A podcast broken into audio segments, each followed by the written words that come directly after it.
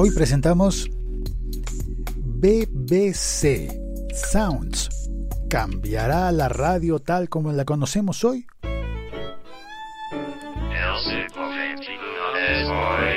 Puede que sí le cambie, puede que no. Lo está intentando. BBC, British Broadcast Company, si no estoy mal, está haciendo todo lo posible por cambiar la radio tal como la conocemos hoy.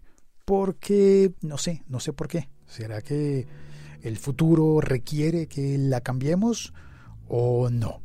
Bueno, el caso es que BBC BBC ha presentado una nueva aplicación. Ha anunciado, algunos periodistas ya la han utilizado, la han probado, yo la busqué, claro, de inmediato fui a buscarla y no, no está disponible, al menos para mi país no está disponible. Pero en el portal TechRadar, el periodista James Peckham sí pudo tener acceso a la, a la aplicación y a partir de lo que él contó, he escrito un artículo basado en lo que dijo James Peckham.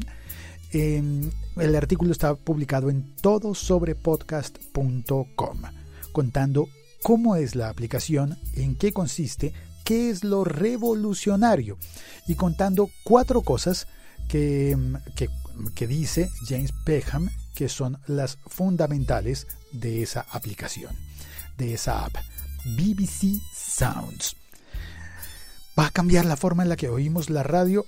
Pues digamos que lo primero que puede pasar es que cambie la forma en la que algunos británicos oyen la radio.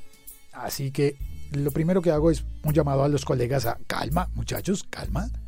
Compañeros eh, poetas, diría el poeta. No se trata de que la BBC vaya a, eh, a que vaya a cambiar toda la radio del mundo. Cambia hace un cambio el más sensato posible que es sobre sí misma. Y esto es muy importante porque la BBC es una compañía muy grande en Gran Bretaña, por supuesto, y con una influencia global enorme, gigantesca. No nos olvidemos que cuando Apple compró Beats y convirtió todo el Beats en el servicio Beats One y creó una emisora, lo hizo llevándose, por ejemplo, a personal de la BBC. Y digamos que su enfoque inicial fue competir de frente en el mundo tecnológico, en el mundo de la Internet, de frente desde Apple contra BBC. Y de paso, competir en los Estados Unidos y en todo el mundo que habla inglés. De hecho, el Beats One es una emisora en la que todo funciona como si fuera la BBC, pero con, pero con el toque de Apple. Yo creo que en BBC debieron ver eso y pasaron unos años callados, pero ¿qué vamos a hacer? ¿Qué vamos a hacer? ¿Qué vamos a hacer?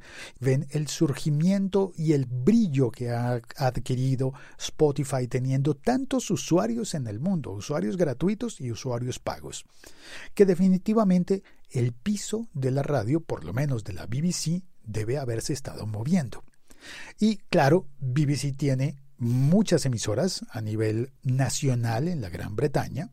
Se dice nacional a pesar de que son varias naciones. Bueno, y no me refiero a la Commonwealth, sino a la Gran Bretaña. Escocia, Inglaterra, Gales, Irlanda del Norte. Bueno, el caso es que allí funciona la BBC con sus emisoras. Emite, emite al aire, por supuesto, también tiene televisión. Y tiene una aplicación que se llama iPlayer Radio. BBC iPlayer Radio. Si no estoy mal, que me confirme alguien que esté viviendo en la Gran Bretaña y que oiga este podcast, por favor, que me lo cuente. Si no estoy mal, esa aplicación BBC iPlayer Radio, disponible hoy, actualmente, en 2018, funciona también en los televisores. Y claro, en los teléfonos y en las tabletas. Eso es lo que entiendo. Ahora, ¿Por qué entonces deciden cambiar y sacar la nueva aplicación de BBC Sounds?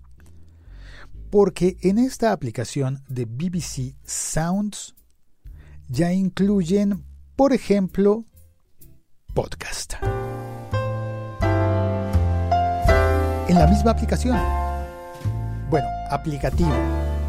Una vez un ingeniero me enseñó que yo debería decir aplicativo si estoy refiriéndome a un app.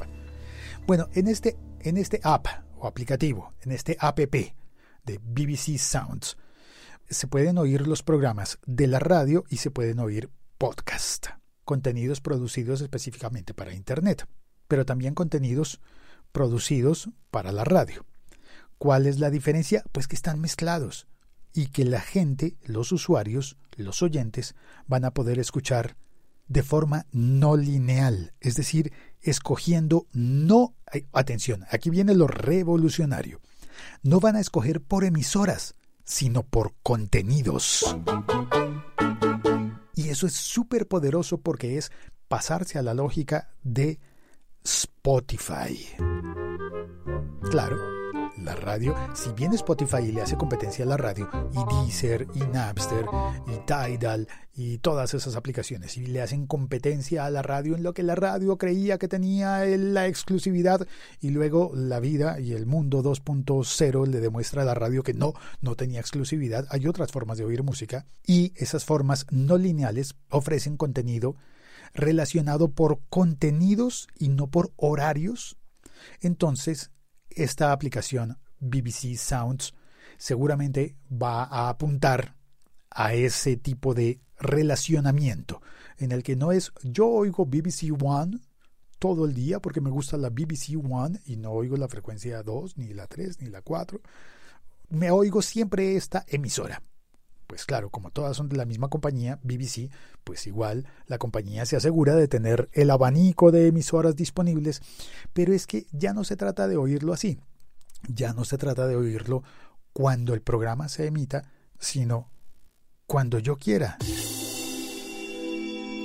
Y eso es lo que promete esta nueva app BBC Sounds. En el artículo que está en todosobrepodcast.com están transcritas las cuatro características esenciales eh, según James Peckham. Voy a leer solamente los títulos. Primero, recibir recomendaciones de acuerdo a tus gustos. La aplicación debe estar en condiciones de identificar que si te gustó un programa de comedia, pues hay otro programa de comedia que tal vez no conozcas porque sale en otra emisora que tú no conocías y que de pronto te gusta ese programa de comedia porque te gusta la comedia, entonces oyes dos comedias. El algoritmo, ¿no? Tal cual como funciona Spotify, como funciona YouTube, como funciona Netflix. La segunda característica es que vendrán más programas de audio para personas más jóvenes. Y esto está apuntando, obviamente, a que el público de la radio, que se queda con la radio, pues ha estado envejeciendo. Claro, es el orden natural de la vida. ¿Y cómo se buscan públicos más jóvenes? Si esos públicos más jóvenes posiblemente están eh, oyendo contenidos en aplicaciones, bueno, pues en aplicaciones, pero no basta con que solo la aplicación aparezca y que tenga el contenido de los, de los viejitos, o señoras y señores mayores, sino que es necesario que haya contenido también para jóvenes. El punto número 3. BBC Sounds se parece a BBC iPlayer Radio. Es decir, cambia todo pero no cambia nada. Eh, ¿En qué sentido? Pues que es familiar. La aplicación tiene las mismas características favoritas de las personas que están utilizando la aplicación existente hasta hoy, pues se replican en la nueva aplicación. Supongo que estarán esperando que la transición sea suave. Característica número 4, y es una característica que yo no diría que es buena, sino que en realidad es una desventaja. Actualmente no permite descargar programas. Al menos la prueba, la prueba inicial. Pero se espera que pronto los desarrolladores de la app no sé si encuentren la forma o se decidan o den el paso para ofrecer las descargas de programas para que las personas las puedan oír, por ejemplo, qué sé yo, en el underground de Londres, donde posiblemente no haya mucha cobertura de teléfonos móviles para llegar con datos. Así que de momento es para oír en streaming desde la aplicación, streaming tal cual como lo hace Spotify, ¿no? Streaming no del directo, sino streaming que tú decides qué oír, pero que tienes que tener conexión de datos. Y el punto número 5, en el futuro próximo o en algún momento, posiblemente antes de que pase un año, la nueva app, BBC Sounds, va a reemplazar a la app actual que es BBC iPlayer Radio. Se espera que la nueva app reemplace se haga, si hace lo mismo, pero mejor porque incluye podcast, incluye podcast, contenidos de podcast, es decir, va a tener más contenidos. De todas formas, al parecer le van a mantener el concepto de dial para que vayas cambiando de programas como si cambias un dial para mantener, no sé, un pie en lo antiguo y un pie en lo nuevo, supongo. Bueno, esa es más o menos la descripción. Si quieres más detalles, lo que se me pudo haber escapado, está publicado en todosobrepodcast.com. El artículo se llama BBC Sounds, BBC Sounds, el Spotify de la radio británica.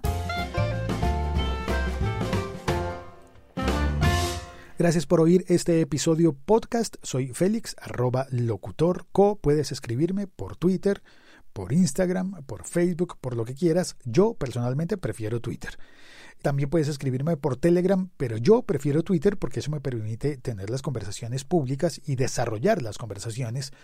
Que, no me, que a veces me pasa que comienzo una conversación con una persona y luego tengo que comenzar la misma conversación desde cero con otra persona y creo que es más sencillo. A mí personalmente me gusta más en Twitter porque puedo establecer esos hilos de, conversación. Bueno, eso digo yo. Así que por favor, si te gusta, si te interesa este episodio podcast, compártelo.